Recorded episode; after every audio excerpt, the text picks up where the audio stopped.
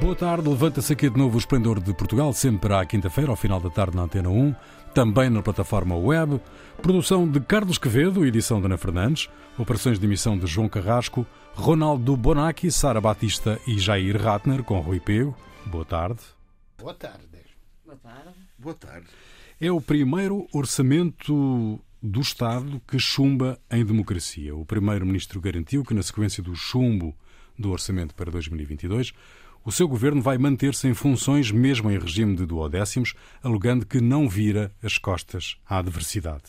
O próximo passo nesta crise política é do Presidente da República, Marcelo Rebelo de Sousa. Não há nada na Constituição que obrigue à admissão do governo ou à dissolução da Assembleia. No próximo sábado, o Presidente vai ouvir os partidos com assento parlamentar. Depois, na quarta-feira, uh, reúne com o Conselho de Estado. A anunciada decisão de convocar eleições antecipadas é uma opção política de Marcelo Rebelo de Sousa?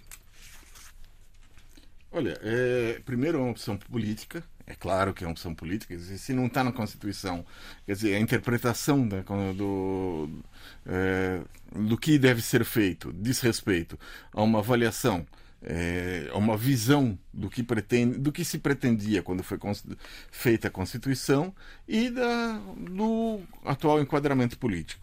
O Marcelo Rebelo de Sousa já tinha afirmado que ia é, demitir o governo no caso de se o orçamento não passar, e eu acho que houve um problema de fundo na discussão desse orçamento.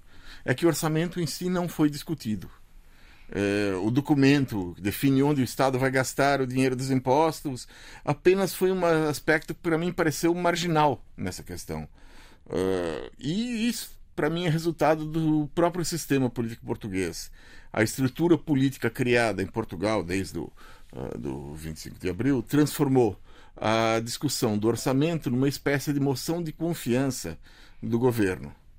E, e, e o que foi discutido acabou por ser a organização da sociedade o, e de uma forma errada. Quer dizer, o, o, que se pretende da sociedade? Como é que se pretende, como é que se vê a sociedade daqui para fora? Se não há, se não há outros momentos é, porque... para discutir, hum. este é o momento oportuno para o... saber o que queremos fazer. Então, eu acho política. que é, porque tanto, tanto se vê que as exigências do partido, dos partidos de esquerda não diziam respeito à Constituição, à, à Constituição hum. não diziam respeito ao orçamento, diziam respeito a questões mais, uh, mais amplas que eram de organização da sociedade. E, e para discussão noutras E eu acho que, é? É, nesse sentido, a discussão estava errada. Não, eu acho que não. No sentido que é, para, o PS parecia um marido quando a mulher quer discutir a relação ele dice no, ora no, tenho um appuntamento urgente lá no trabalho. No, falamos, cioè ele não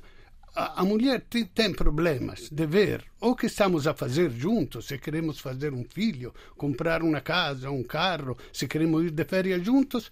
E ele diz: Não, vamos ver depois. Provavelmente ele tem um amante, não sei, eh, não sei. Não, o, para mim não é nada. Não, o que quero dizer é que se não há outra ocasião para falar, do, eles querem falar do que queremos fazer juntos. Eu vou aprovar o orçamento para quê? Um orçamento que é provavelmente, como dizem da esquerda, eu acho que não era muito da esquerda, eram com esmolas. Mas vamos discutir isto para quê? Para fazer o que juntos? Se não temos um projeto. Na, na Geringonça 1.0, já tinham um projeto mínimo juntos. Agora, para que aprovar? Para continuar a deixar o Costa a fazer o galo não, do colégio? Eu, eu não estou dizendo aprovar de qualquer jeito, estou dizendo que a discussão essa discussão tem que ser feita no, no espaço dessa discussão porque mistura-se as coisas e acaba sendo uma. É... Mas uma coisa, não, hum. eu acho que as duas estão em linha de continuidade e eu acredito que tenha havido discussão, porque o chumbo foi claramente decidido à esquerda. Não foi a direita que decidiu o chumbo, hum. foi. O chumbo foi claramente decidido Sim. à esquerda. Numa altura em que as eleições antecipadas não são favoráveis para a esquerda. Portanto, se não são favoráveis para a esquerda e se mesmo assim ela é que decidiu o chumbo. Claramente houve aqui, a meu ver, algum problema em termos de negociação entre o Bloco e o Governo e entre o PCP e o Governo. E isso pressupõe, à partida, uma discussão, tanto pelo Orçamento de Estado, como também por essas questões de fundos que já estavas a dizer, mas também que envolvem o Orçamento de Estado, porque umas estão ligadas a outras, tendo em conta que estamos em de uma pandemia. Portanto, eu acho mesmo que houve uma discussão e acho que, de uma certa forma, sem dar conta, o Bloco de Esquerda e o, e o PCP até dão assim uma certa lição de vá, integridade política, porque se os liberais e os da direita estavam sempre a dizer ah, isto da giringonça foi tudo uma estratégia, um plano de coligação, de sanguessuga destes gajos para, para, para poder, se efetivamente o Bloco de Esquerda e o PCP tivessem tanta ânsia de poder, eu acho que eles nunca iriam votar contra. Porque se assim fosse. Nunca tiveram, nunca foram. Porque se assim fosse, o que eles queriam não é vou é, à mesma às cegas, fazer a cruz, assinar o Orçamento de Estado, manter-me aqui no poder, mesmo que isso sobreponha às minhas convicções e os meus princípios e os meus valores. E claramente houve aqui um desentendimento, e a minha questão é: que desentendimento é que deu origem a isto? Porque para o Bloco de Esquerda e para o PCP não é vantajoso. Uhum. Começou ontem, na Assembleia da República, a campanha eleitoral. Eu acho que a campanha eleitoral, o António Costa já começou antes. A partir do momento que ele sabe que Marcelo Rebelo Souza diz que pode dissolver a Assembleia e que o Bloco e o PCP estão contra o Orçamento de Estado e que pode sair a eleições antecipadas, eu acho que o António Costa já está em campanha há pelo menos duas semanas. Eu, eu, Ronaldo, olha, Jair. Estou De antes resto, que- António Costa pediu, pediu no, no discurso de encerramento, pediu uma maioria estável, reforçada e duradoura. antes que Claramente comece um, um discurso de campanha eleitoral. a, a campanha eleitoral verdadeira que durará meses, eu já estou farto antes que comece, porque so já de antemão o que vão dizer, vão repetir, a culpa é disto, a culpa é do outro. A campanha eleitoral começou no, no debate do parlamento. Se Certo. você for ouvir do, do, do lado da direita, foram- foi um discurso eleitoral do- do- de todos os partidos que não fizeram parte das negociações. Foi, foi um discurso eleitoral. E eu acho que o, o que vai acontecer vai depender de qual a narrativa que for aceita pelos portugueses. Quer dizer, um- vai haver uma guerra de narrativas. é, o, o- o PS vai fazer uma campanha, provavelmente, contra os dois partidos à esquerda, o que vai criar uma situação bastante difícil depois de, de chegar a um entendimento. Depois disso. Então, e- É difícil vai- repropor a mesma coisa É. se os resultados das eleições É. ser os mesmos. É, e, e, quer dizer, e o da, na parte da direita, quer dizer, existe dentro de setores, até do, do, do PS, a ideia de que, bom, agora nesse momento com a confusão no, no campo da direita, é Rui Rio, Rangel, é, o, o Chicão, o, o, o, é, O Melo. o Nuno Melo. Bom, quem vai ficar. Agora, a questão é que não se vê é que, com isso, os holofotes vão estar do lado da direita. Isso reforça esses partidos, dá uma chance para esses partidos é, criarem uma. Uma- ok, claro, é que- Vai se discutir. Dizer, Depende também de como é que for feita a discu- a discussão dentro Esta é uma oportunidade, do mas- vosso ponto de vista, para o crescimento dos pequenos partidos à direita. Do resto, a, a Iniciativa Liberal, o Chega, por fora. A iniciativa liberal, jamais. Agora o Chega já deu essa clara evidência com as autárquicas.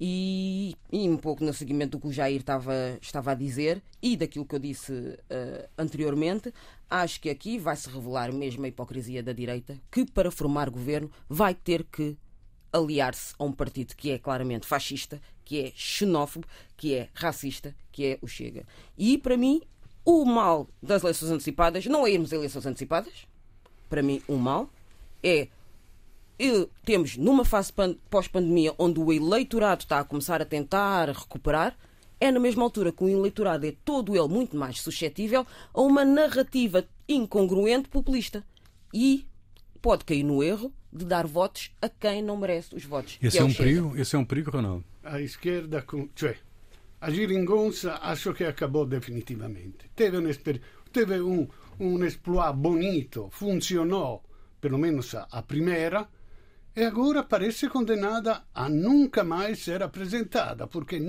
como vão, como vão discutir outra vez, se não daqui a 30 anos, não sei. Como Mas vão a verdade, discutir a verdade, vez? a verdade, e isso dizem os factos, é que a geringonça foi hum, a solução hum, de governo mais estável da democracia portuguesa uh, se excetuarmos as maiorias absolutas. Exato, funcionou porque havia um acordo, funcionou. E estava bonita a ideia de um compromisso entre, vamos ver, deixamos de lado o que, o que são coisas que nos separam, vamos ter um projeto que nos una.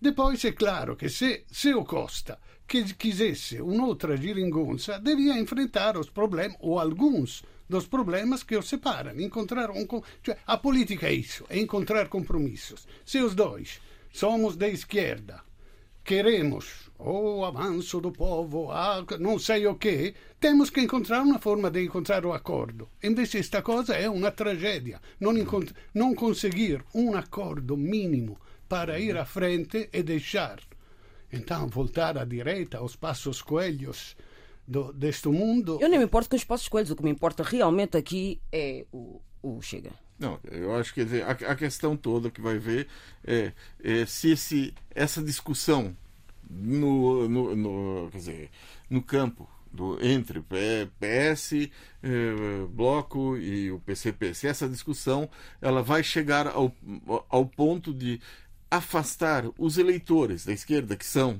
em Portugal nesse momento majoritários, essas pessoas, se essas pessoas vão deixar de ir votar como de, de, deixaram de votar os eleitores do PS nas, na campanha eleitoral em Lisboa. Quer dizer, se é esse para a esquerda é o maior risco. Isso, a, possibilidade dessas pessoas estão cansadas, não votam mais, essas pessoas estão cansadas. Acho que foi, foi. Eu espero que, de certa forma, para, pelo menos para o eleitorado do PCP, que eles uhum. tenham acreditado que, olha, aqui realmente, de certa forma, aqui é que se vê a força do PC.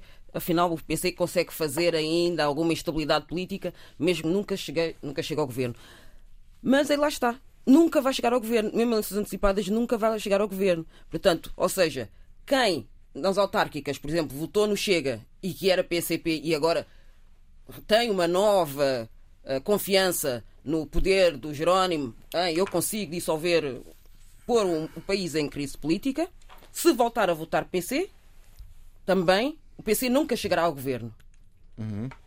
Não, mas as pessoas que largaram mas... o PC para votar o Chega não voltam mais. Não sei. É um caminho sem volta. Não sei. Tudo depende, tudo depende da é um caminho sem volta mesmo por causa da narrativa do Chega, mas também tudo depende do que os outros partidos uhum. podem fazer. E eu acho que é mesmo um momento crítico dos partidos agora olharem ao seu redor, aprenderem a lição das autárquicas, já se sabe o que é que move as pessoas e fazer o discurso correto para puxar as, as pessoas à consciência e ao voto sério.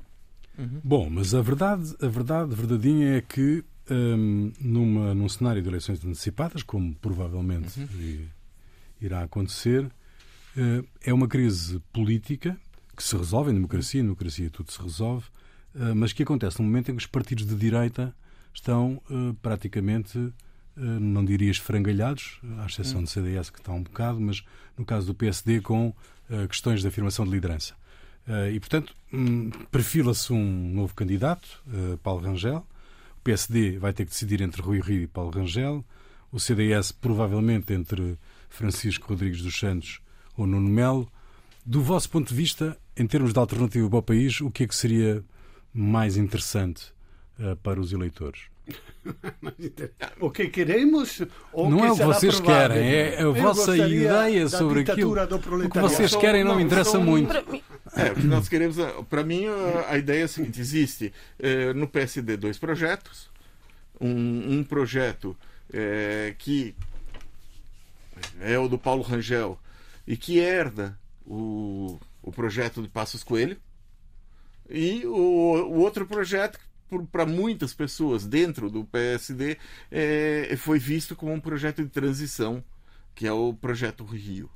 E, e esses dois projetos é, é, necessário saber até que ponto eles vão. Ah, o, até que ponto eles vão até que ponto as facas estão afiadas, ou seja, até que ponto eles vão se matar na disputa pelo poder interno. Porque uhum. pode chegar um momento que a disputa pelo poder interno impeça a, a disputa pelo poder na, nas ruas. Então é, eles estão tem, tem que estar esse equilíbrio de uma espécie de civilidade, mas uma luta para o Rui Rio, a sobrevivência política e também para o Rui Rangel, quer dizer, se perder Paulo. agora Paulo, Paulo. Ah, para o Paulo Rangel, desculpe, é, para o Paulo Rangel, se perder essa a, a, a, vo- a votação interna, vai ser muito complicado uh, para ele den- dentro do partido, quer dizer, em- em- para onde ele vai, provavelmente talvez ficar no Parlamento Europeu, que é quase como dentro da política portuguesa um exílio dourado. Eh, bem dourado. Mas eu, assim, pessoalmente, eu confesso que não tenho qualquer problema em ter um governo PSD. Seja Rio, seja Rangel, eles lá que decidam na sua casa quem é que querem, quem é que querem votar. E não tenho problema que haja um partido. Faz parte da democracia e isso acontecer. O meu único problema é com quem é que eles vão aliar. Esse é o meu único aspecto contra. Portanto, seja Rui ou Rangel, Olha, eh, o, o Rui Rio fez uma coisa imperdoável que já era de excluir de qualquer escolha, que foi o, a, o a permitir este acordo nos Açores com o Chega. Era sozinho este fato, era para excluí-lo. Mas o Rangel é a expressão dos barões, dos, do aparelho, das coisas mais conservadorismo, as coisas mais feias do, do, do, do PSD. Então, cioè, eu acho quase preferível, preferível, o meno pior, o Rui Rio, que não Rangel. Também porque eu acho que o Rangel, político, com todos os defeitos dos políticos que ele tem, se chegar ao ponto de escolher, vou ao poder só se tenho um acordo com o Chega, ele vai fazer o acordo com o Chega. Ele já Eu disse que não não. confio na. Ele diz que não. Tu confias? É um não. ele já é disse um que não. Ele também, mas n- nós temos que pesar e avaliar aquilo que as pessoas dizem, não é? Eh, Rangel já disse que não, como Santos Silva já disse ontem eh, nas televisões eh, que eh, para a nova para as novas eleições, para a nova legislatura, que o Partido Socialista não fecha nenhumas nenhumas hipóteses de, de acordo. Rangel ontem também na RTP disse que está fora de questão para ele um acordo com o Partido É. Socialista. Invece portanto, o Rui Rio, eu vejo, non vejo nada, se ganhasse Rui Rio, non vejo impossível que o Costa, Rui Rio, que tinha muitas afinidades, encontrasse, dada a impossibilidade, cioè, se os resultados das eleições dão mais ou menos as mesmas soluções, impossibilitando o- a conversa com a esquerda, eu acho que Rui Rio podia conversar com Antonio Costa e encontrar um acordo de legislatura mesmo. eu, O bloco central, que todos eh, eh, aborrimos. pois, eu acho que isso é, acho que isso é uma, uma utopia a acontecer. Acho que não, acho que não. Hum, a, questão, a questão que se coloca, eh, de facto, hum, hum, é se eh, o que se disse pode ser revertido ou não pode ser revertido. Sobretudo no período eleitoral. Não, é? Pode não, ser não, não, não é, não é ser revertido depois. Isso depois, o outro galo canta sempre, mas du- durante o período eleitoral, porque isso pode prejudicar eh, o desempenho eleitoral O dos, famoso irrevogável de Paulo Portas. Ah, é os políticos são mestres nessas coisas. Eu não, não, não, não, é que eu acredito quando um fala, eh, mas o falar, por isso é importante também ter al- alguma, alguma, como se diz, ter, ter conseguir pegar o povo, porque o povo tem que acreditar no que tu diz. Ser um líder, ter, ser, como se diz quando uno é ser convincente, eh, ser convincente, porque um tem que acreditar no que tu diz. Depois, ser credível. eh, depois quando, quando, quando com, com, sem vergonha na cara dizem exatamente o contrário, deviam ser punidos, mas invece acontece muito poucas vezes.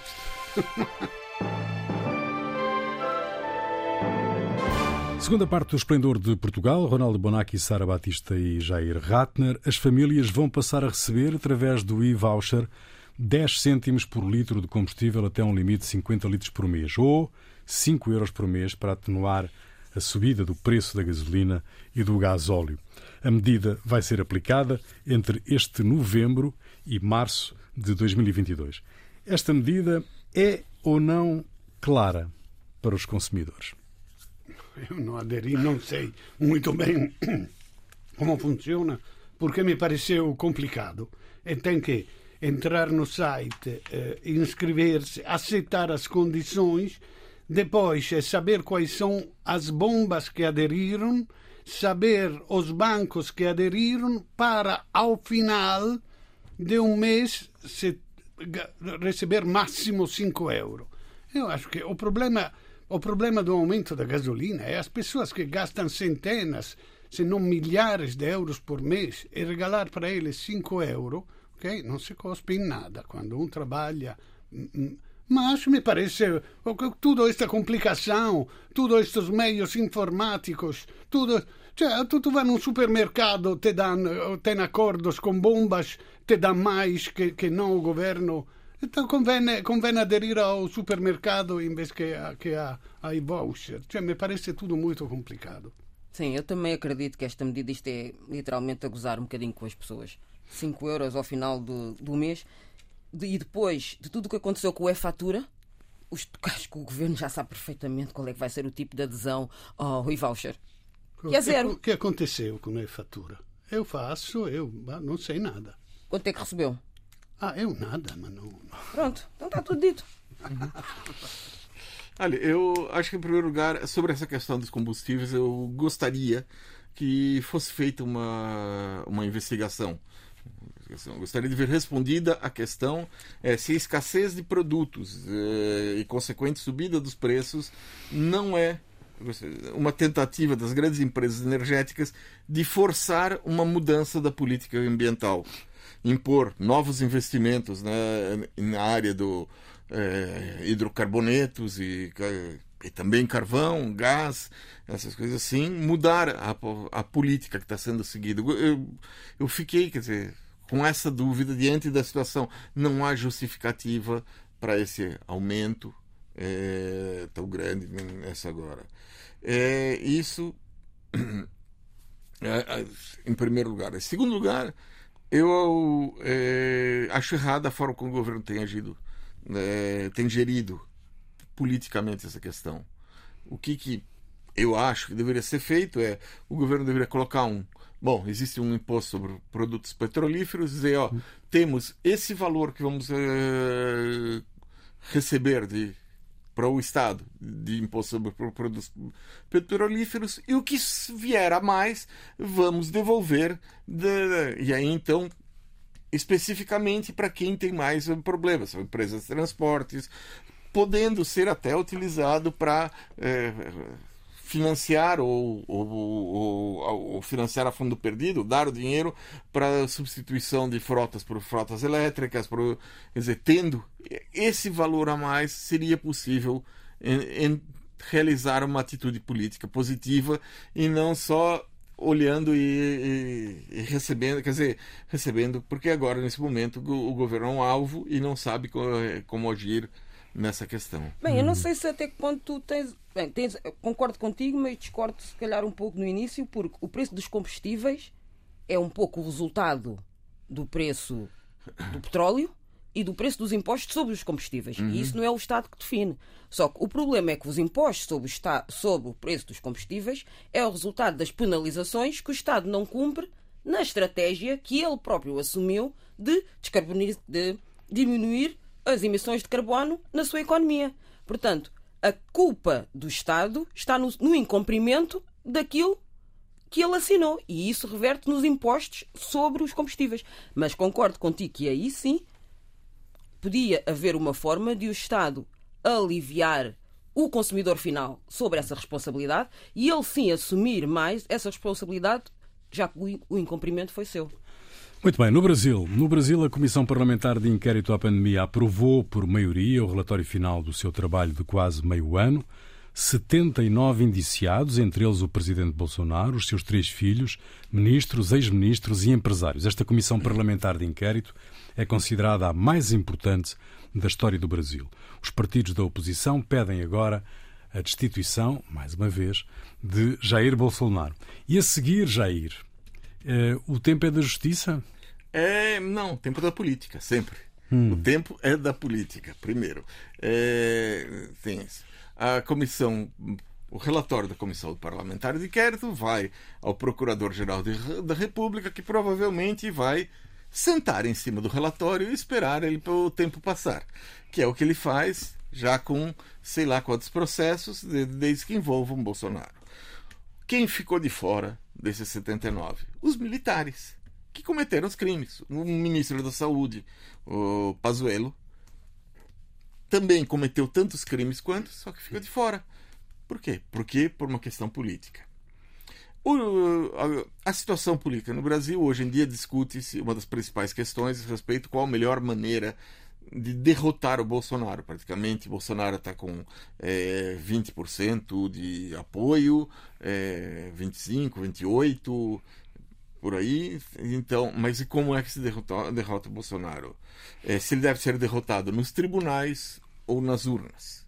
Nos tribunais, há farto material uh, que vai dos crimes eleitorais com utilização de financiamentos ilegais e difusão de desinformação, a, do, a corrupção, o caso das rachadinhas, ou seja, tirar dinheiro público para o bolso de, é, de, de, do Bolsonaro e família através de funcionários fantasmas, até os crimes indicados no, no, no relatório da, da Comissão Parlamentar de Inquérito da Covid, que incluem é, crimes contra a humanidade, prevaricação, que é o.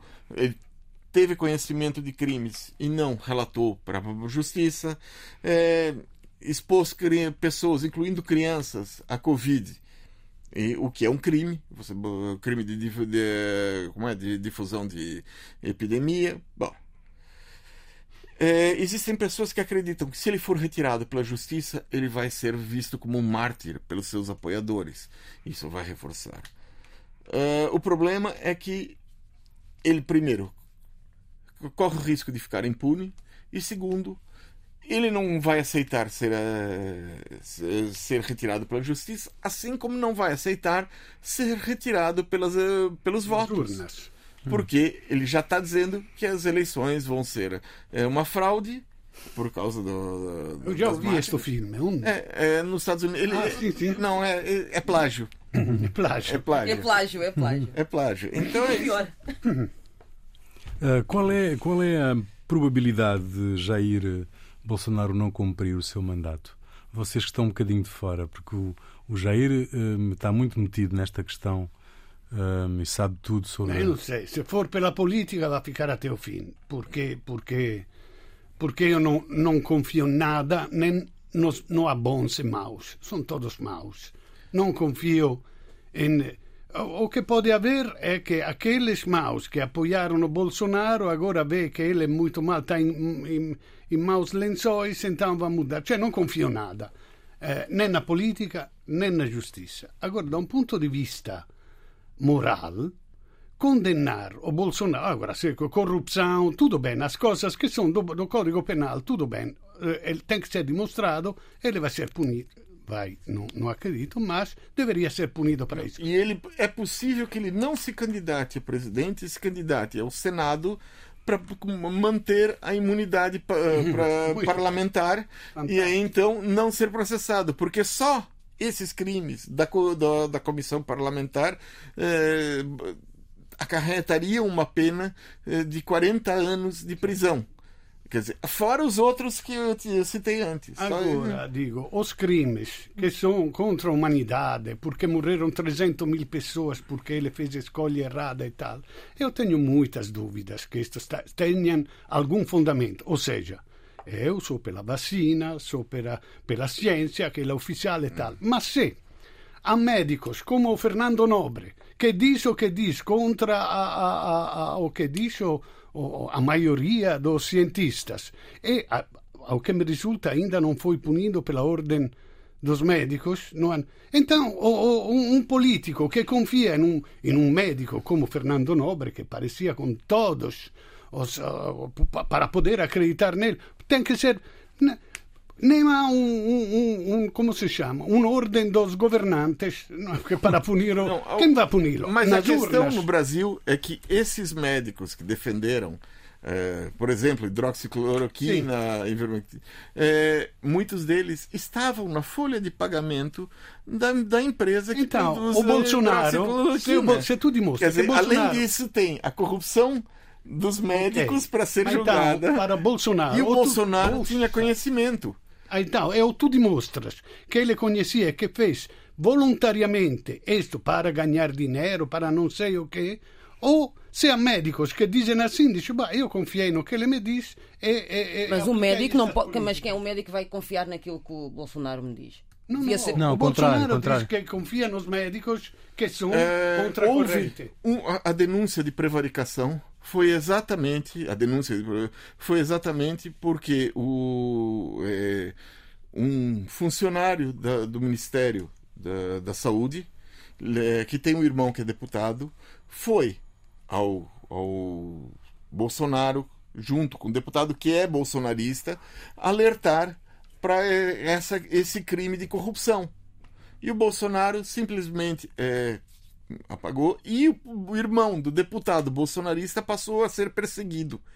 Então, alguma coisa ficou clara aí que ele sabia exatamente o que estava é acontecendo. Está dimostrarmi que é mau. Você sabe que é mau. Não, é que... que não há meios para, para quando foi votado. O povo brasileiro eh, se sabia que Bolsonaro era racista, era homofóbico, era fascista, se sabia tudo isso e foi votado não apesar disso, mas mesmo porque ele era assim. Agora vocês querem condená-lo porque ele é assim. Não, não estou dizendo, estou dizendo que não. deveriam ser condenados um todos os eleitores que votaram nele. Isso é que nunca. Porque então vamos condenar todos os eleitores que, erradamente e de forma enganosa, votam no Chega.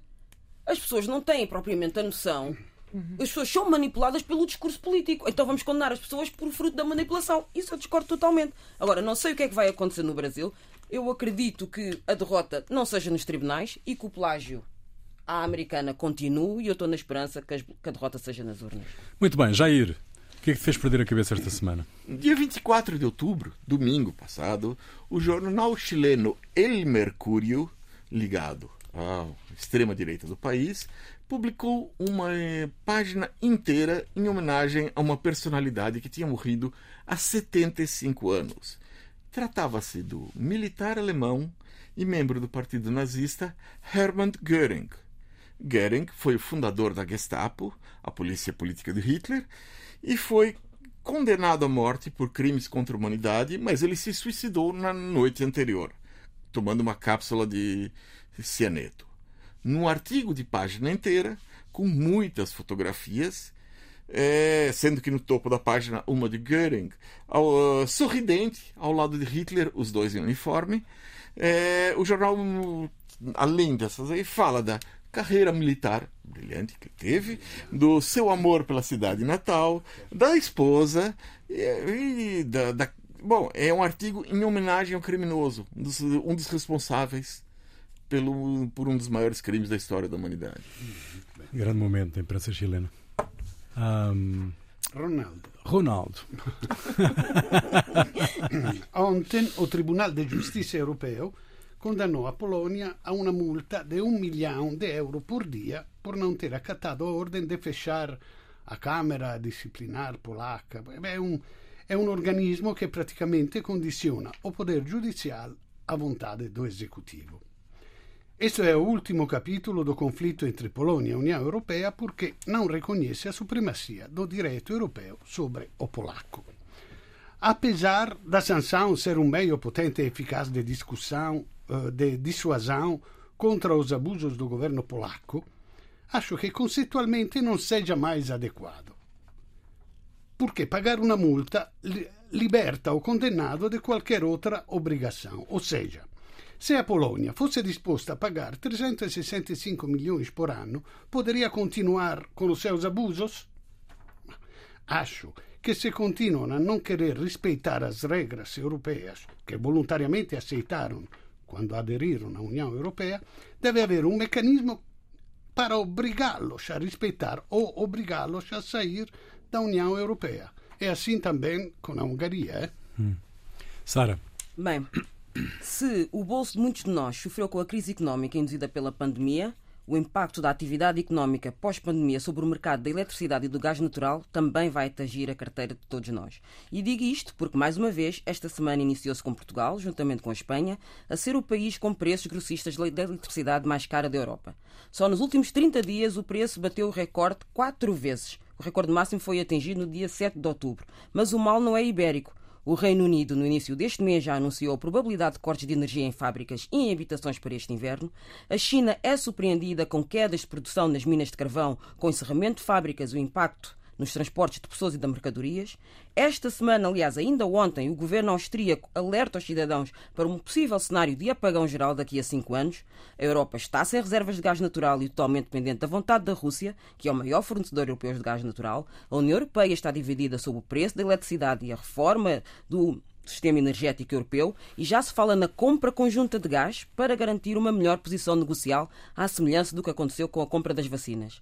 Portanto, à medida que saímos de uma crise pandémica, o ciclo repete-se e imerge com mais força numa crise energética, mas sem resolução à vista. Portanto, é melhor nos prepararmos para um inverno bem mais frio e mais caro que o habitual, onde em vez de uma corrida frenziada ao papel higiênico, há uma possibilidade da corrida ao cobertor, mas que nem pode ser elétrico. Exato. Muito bem. Uh, Jair, a música é tua. O que é que nos trazes? Essa semana eu trago uma cantora nova. Ela, ela se chama Yasmin vem da Bahia e colocou na internet suas primeiras músicas em julho desse ano, no disco Flor Negra. O que me encantou nela é o tom e a limpeza da, da voz, ela, que não chega a ser disfarçado pelo, pelos arranjos e um tanto grandiloquentes das músicas que ela divulgou. A canção se chama Ampulheta. Ampulheta, fica aí, nós voltamos dois, oito dias. Até lá.